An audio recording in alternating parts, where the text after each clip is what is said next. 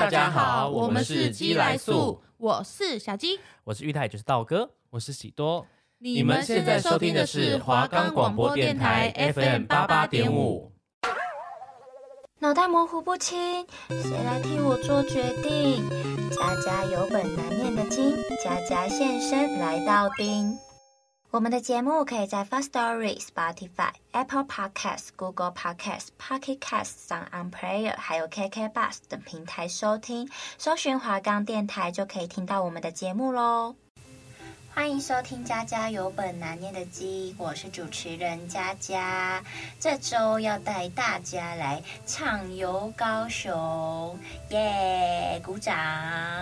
有听上一集的朋友们都知道，我是从高雄来的港都美眉。那这集想要聊聊高雄，是因为二零二二年台湾灯会就办在高雄，虽然现在已经结束了，但是今年呢、高雄灯会真的。有很多不同以往的美，然后还有刚刚盖好的那个高雄流行音乐中心。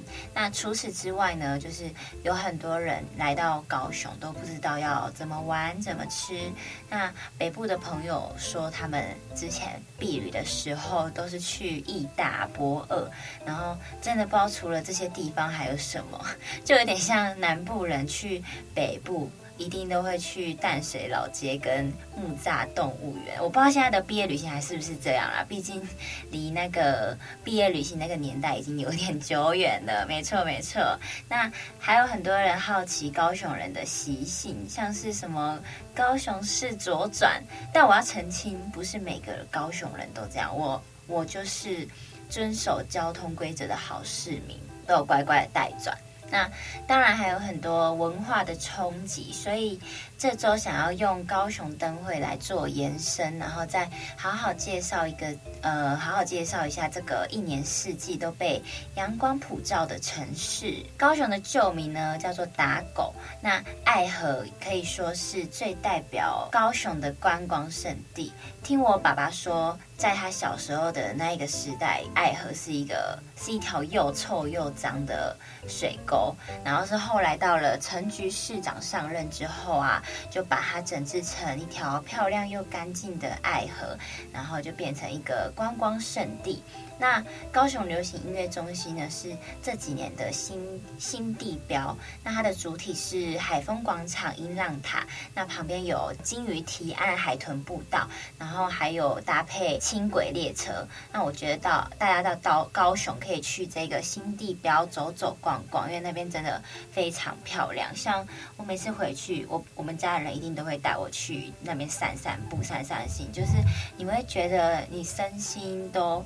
充满电的感觉，就是你在外面忙碌了一整天，然后到那边吹吹海边的风，你就觉得哇舒服，然后感觉又可以出去打拼个十年。今年台湾灯会办在高雄，它是以双主场的方式进行。那因为就是市长陈其迈说，他是为了因为刚好遇到疫情嘛，然后是为了要分散人群。那在高雄流行音乐中心这边是用无人机 LED 灯的方式来展出。那我觉得比较特别的是，他在就是他们这次在爱河搭了一个木桥，然后让人家可以横跨爱河这样。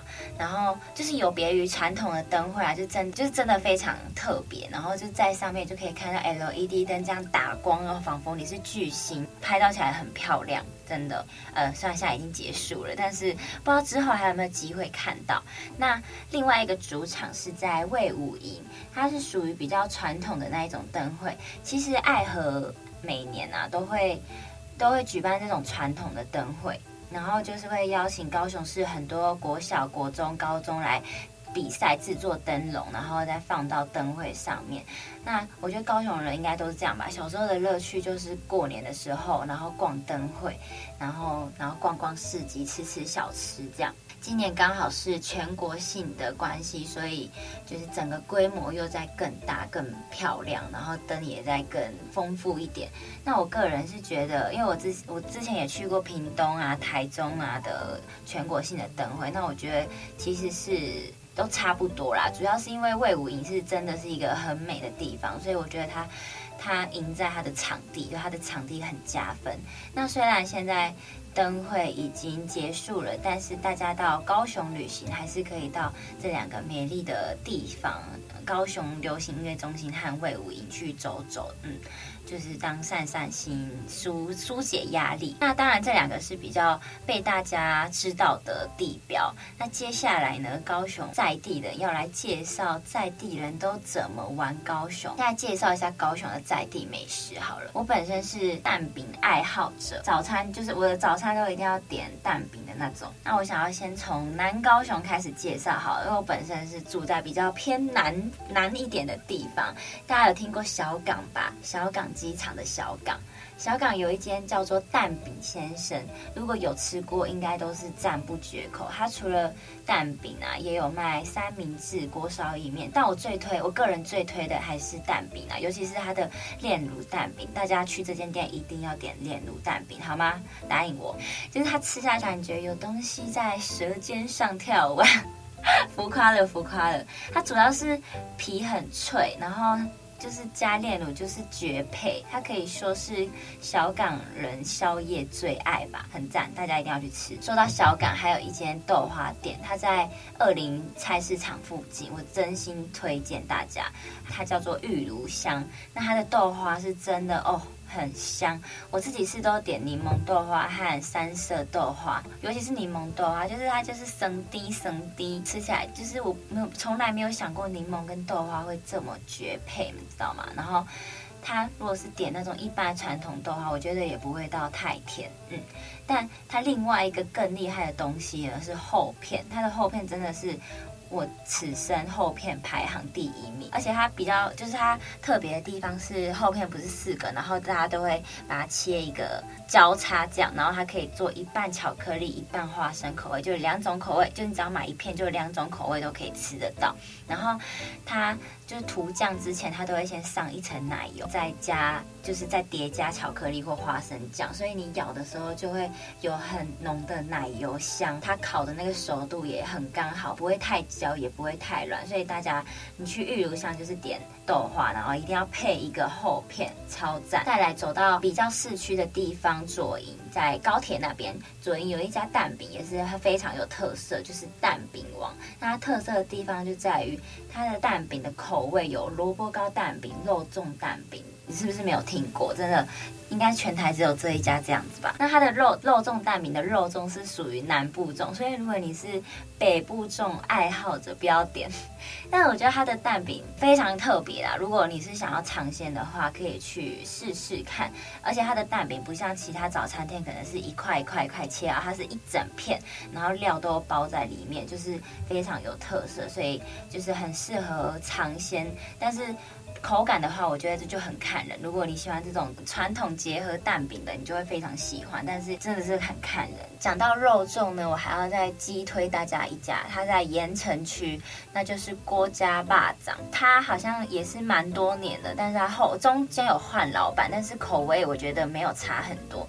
然后它就是标准的那种袖个短袜，它的肉是一整块超大，塞在里面，用料超实在。哎，其实南部的店都很少。就是很少偷工减料啦，然后它挖有碗粿啊、肉粽啊、四神汤什么，就是那种传统的特色的小吃。他喜欢这种勾渣米的，就可以去试试看，非常好吃。而且盐城区我觉得算是一个美食的聚集地，像大家。都知道都有听过的华达奶茶，就是从盐城区这边这边出来的。但是除了华达奶茶，还有另外一间奶茶店也很厉害，它是双飞奶茶。大家都只知道华达奶茶，对不对？我跟你说，我自己个人比较偏爱双飞，它我觉得双飞的奶比较香，但是它的口味比较偏甜。如果你喜欢甜一点的，可以选双飞。那如果你不想喝这么甜，那你就还是去华达这样。再来再来，我要最呃我要推荐高雄有名的。连锁店，那就是老周烧肉饭，应该不不局限高雄某个区，就每个区都有。然后它就是好像五十年还六十年的，就好几十年的那种老店。那刚好我高中的时候附近就有开一家，然后我是可以高中放学每天都吃的那种，因为它的那个烧肉真的很香，就是咸甜咸甜的。然后听说它的肉是真的用炭火去烤的，重点是它的价钱超佛。你你一个晚上吃两三碗，你也不用怕没钱哦。那好想念南部的食物跟物价，你知道南部就是肉色饭可能二三十块、三四十块就有了，然后台北的肉色饭，然后他还要故意把你配成一个 set，然后收你一百块以上，真的受不了哎哎！我没有在批评台北的意思，可是就是很想念南部的物价，因为学学生比较穷，来台北啊最不习惯的应该是。连垃圾袋都要花钱买，你知道在高雄啊，你只要随便拿一个塑胶袋，你去菜市场买菜的那种塑胶袋包一包就可以丢了。然后台北还要好像五块吧，买台北市专用垃圾袋，我整个呃。没事没事，那个陆地水呃入境水俗入境水俗的。再来我要介绍高雄怎么玩。嗯，其实说实话啦，高雄真的没什么好玩的。我我自己高雄人，我真的也比较常去逛百货公司。但其实百货公司应该每个地方都有，也不是只有高雄有。我有整理出三个我觉得高雄可以真的可以去的地方。那第一个呢，因为本身我是小港人，在小港读了十二年。哎，应该超过，加上幼稚园的话，就是读了非常多年的书。所以第一个要推的是在小港机场附近的晋园农场。那我觉得它是一个很漂亮的地方，就是它里面可以，就它要门票了，好像大人两百五，然后小孩一百五的样子。它非常适合亲子去那边，假日去那边玩。可它里面吃的算是蛮贵的，然后它里面就是可以看看小动物啊，然后喂喂小兔子什么的，然后还有。一个大草原，然后旁边有帐篷区让客人休息。我觉得那边非常适合野餐吧，它有一点偏巴厘岛风情，而且感觉你就是早上去，然后可以待一整天的那一种。它的环境很舒服，很干净。我玩到一半饿了，想吃点东东西也有，呃，就刚才说的比较贵，但是它的东西我觉得算不错吃，然后比较偏南洋口味这样。虽然它算是一个小型的农场，但是它。呃，什么动物都有，就是也有狮子啊、大嘴鸟、红鹤，嗯、可以算是小港的一个动物园了。那刚刚有说到它是在小港机场附近嘛，它的另外一个卖点就是它有一个平台，然后大家就是可以坐在那边喝咖啡、看飞机起降，然后可以听到飞机轰隆轰隆的声音，那就是近距离的看飞机这样升升上去降下来，就是很有那种临场感。喜欢飞机的朋友非常欢迎你们到这边。它也有那种小小朋友的溜滑梯区，所以真的非常适合亲子来这边休闲运动。这样交通应该也算是蛮方便的，因为有一个捷运小港机场站。没错没错。好的，那第一个景点介绍完了，第二个我要推荐大家的就是西子湾啦。西子湾就是在中山大学附近，然后就是可以让你们看看海呀。那西子湾也是可以搭捷运到的地方，然后甚至你在那边还可以搭船。然后再渡河去旗津，然后那边也是非常适合早上、下午那个时段去走走啊、踏青啊、拍完美照。像西子湾就有一个秘境，虽然我不知道它现在还算不算秘境，因为之前是之前叫秘境，是因为它真的是很少人知道。但是因为大家都去那个地方拍照打卡之后，然后那个地方已经变成一个观光客必去的地方。但是我觉得还是很值得去，就是它其实有一。点点难找，就是你西子湾，你还要再走进去，就是用讲的我也不不知道怎么形容。要不然如果真的有兴趣来私讯我好了。就是你要走进去，然后再走一个小小的步道，然后反正就是爬山涉水下去之后，你会看到一个海蚀洞，然后海蚀洞外面连着就是大海，然后很多人都会在那边拍照。就是它，嗯、虽然有点难找，但是你出去之后，哇，那个景真的是很漂亮。它就是一个天然的、天然的、天然的地景。那可能再过几年之后又会变得不一样，所以我觉得大家赶快把握时间去那边拍照。而且高雄的天气一年四季都很好，你也不用担心哦，拍起来不美什么的。你进去，然后天空啊跟海连成一线，哇，超美。然后西子湾那边啊，就是除了这个西子湾秘境之外，你那边附近也有很多像是大碗公宾，哇，它真的是很大一碗，大概你是一群人去的话，叫一碗就够了，可以让你吃得很过瘾。就是情侣一起去西子湾是一个很浪漫的事情，在那边看看海呀、哇，搞不好下一秒你的男朋友就跟你求婚了。然后刚才有提到，就是西子湾搭一个船过去就是旗津的嘛。虽然旗津呃前阵子是重灾区啦，但是呃可能过一阵子那边比较安全之后，大家还是可以去逛逛这样。它那边有一个彩虹教堂，也是拍照起来算是蛮漂亮的一个地方。但我觉得旗津那边感觉开车去好像比较方便一点。可是如果没有交通方呃没有交通工具的话，搭船去也是不错的一个选择，因为沿路你就可以看看整个高雄的海景啊。然后到旗津之后呢，就可以看到那个彩虹教堂。那彩虹教堂它也是一个教堂这样，然后跟海连成一线。那也有人在那边拍婚纱照什么的，非常适合放到 IG 去打卡。那旗津那边呢的那个海鲜呢、啊、也非常的新鲜，那边就有万一万二万。都是在卖海产的，然后到晚上那边就是人满人患，大家都会去那边点生鱼片什么，而且重点是很便宜。大家去旗津，除了去彩虹教堂拍照、逛逛旗津老街，也可以去吃海鲜。看行程都帮你们规划好了，再来再来，早上的行程都帮大家规划好了之后呢，就来到晚上的行程啦。嗯、晚上。就是高雄上有很多间酒吧，但是我觉得最有特色、最特别的应该是英迪格酒吧。不知道大家有没有听过？它是在崛江的一个大楼的上面，然后它就是非常的放松，它是露天的，然后可以看到整个高雄的夜景，可以看到八五大楼啊，或者因为那个算是在高雄的这呃算是比较市区的地方，然后就可以看到很多高楼大厦，然后尤其是晚上又灯光这样打下来。真的很漂亮，那拍照起来也很有那个氛围，就有点像阳明山的那个屋顶上，但是。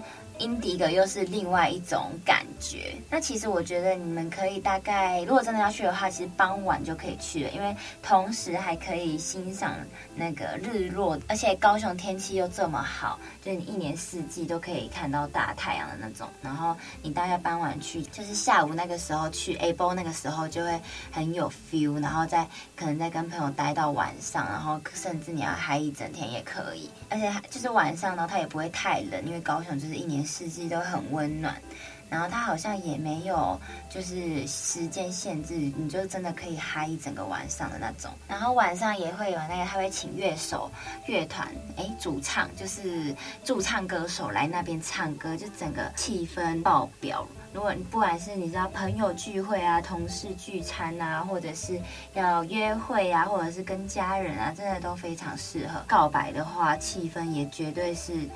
一百分这样，然后喝完酒之后，再带再到对面的中央公园去去散散步、解解酒，哇，刚刚好。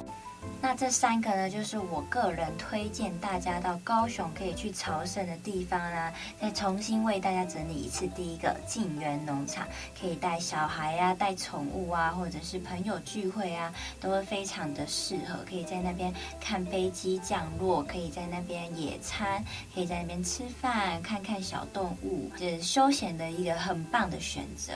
那第二个就是西子湾的秘境海石洞，可以在那边拍照。打卡，然后那边也算是蛮适合情侣啊散步、看海景的一个很浪漫的地方。那西子湾旁边就是旗津，可以到旗津那边去逛逛、走走，然后吃吃冰啊、搭船啊。那边呃那个老街也很多小吃，然后也有伴手礼可以买。然后重点是它的海鲜新鲜又便宜。那第三个就是英迪格酒吧，跟台北比的话，就是你会觉得哇便宜。那个景色又很美，然后气氛很棒。如果又跟对的人，哇，天时地利人和，这三个地方真的是赞。我自己的想法啦，如果你们你们去了之后，然后有什么心得，也可以再来分享给我，或者是你们之前可能去过，然后又有什么看法，也可以讲。然后介绍完这三个景点，我又想到一个事情，就是前阵子高雄的。一间百货公司大鲁阁草衙道，他换老板，然后整个就是有重新装修一番，然后他就改名字变成 SKM Park，我不确定是不是这样念，但是高雄人都念 SKM Park。然后他改就是他重新建造之后，我觉得其实跟原本的没有什么太大的差别，就是多了几家精品店。像 Coach 啊，剩下的店家都跟原本的差不多。呃，在地人就会觉得那边没有这么好逛，就是跟其他百货比起来的话。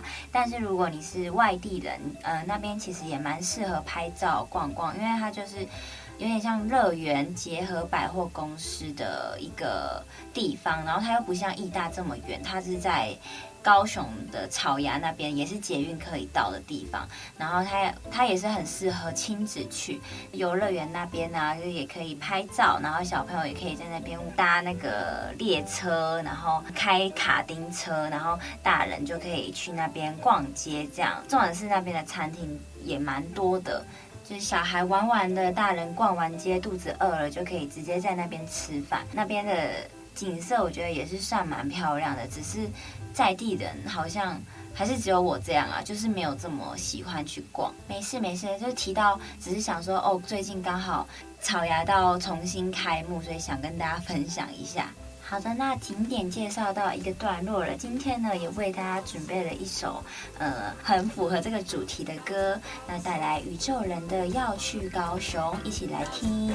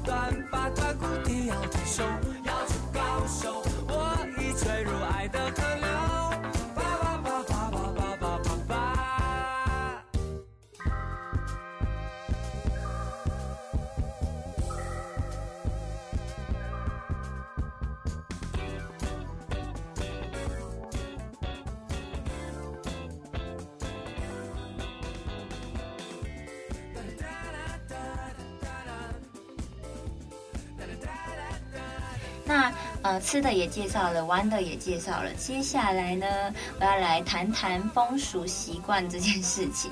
接下来就是也是我可能在网络上查，然后呃朋友问，然后归纳出高雄人不可不知的事情。人家都说高雄人出门不带伞，我觉得超好笑，因为高雄真的是一年四季很少有下雨的。机会就是你下雨可能跟你中奖的几率一样小吧，真的真的。然后来台北就是天天都在下雨，然后我自己就是已经有一个不爱带伞的习惯，所以我之前在台北，然后跟朋友出去都会被骂，出门不带伞什么什么什么的，超好笑。真的不要怪我们，因为高雄真的一年四季真的都是大太阳，所以就养成了我们不带伞的习惯，请大家多多包容我们好吗？